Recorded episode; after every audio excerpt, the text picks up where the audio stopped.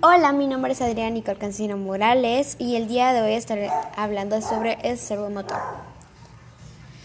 Estos servomotores se componen en esencia de un motor de corriente continua, un juego de engrajes para la, reducción de velocidad, un potenciómetro ubicado sobre el, el, eje de la salida, pues que se usa para conocer la posición, ¿verdad? Y una plaqueta de circuito para el control.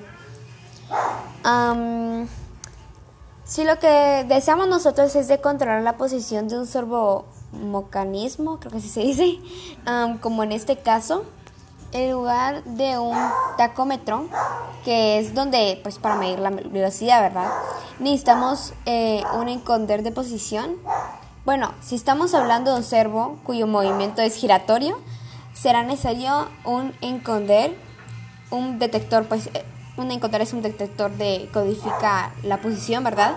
Que nos dé un valor diferente a su, a su salida según cuál sea su posición en grados.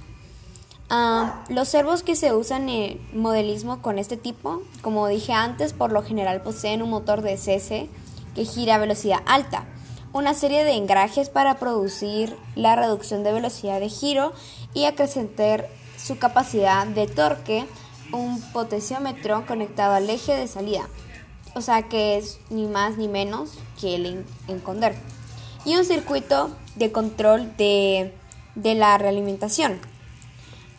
estos servos reciben la señal por tres cables, alimentación para el motor y la pequeña plaqueta de circuito de control, o sea, a través de los cables positivo y negativo masa, y, un, y una señal controladora que determina la posición que se requiere. La alimentación es normalmente entre 4,8 y 6, y 6 bolitos. Gracias.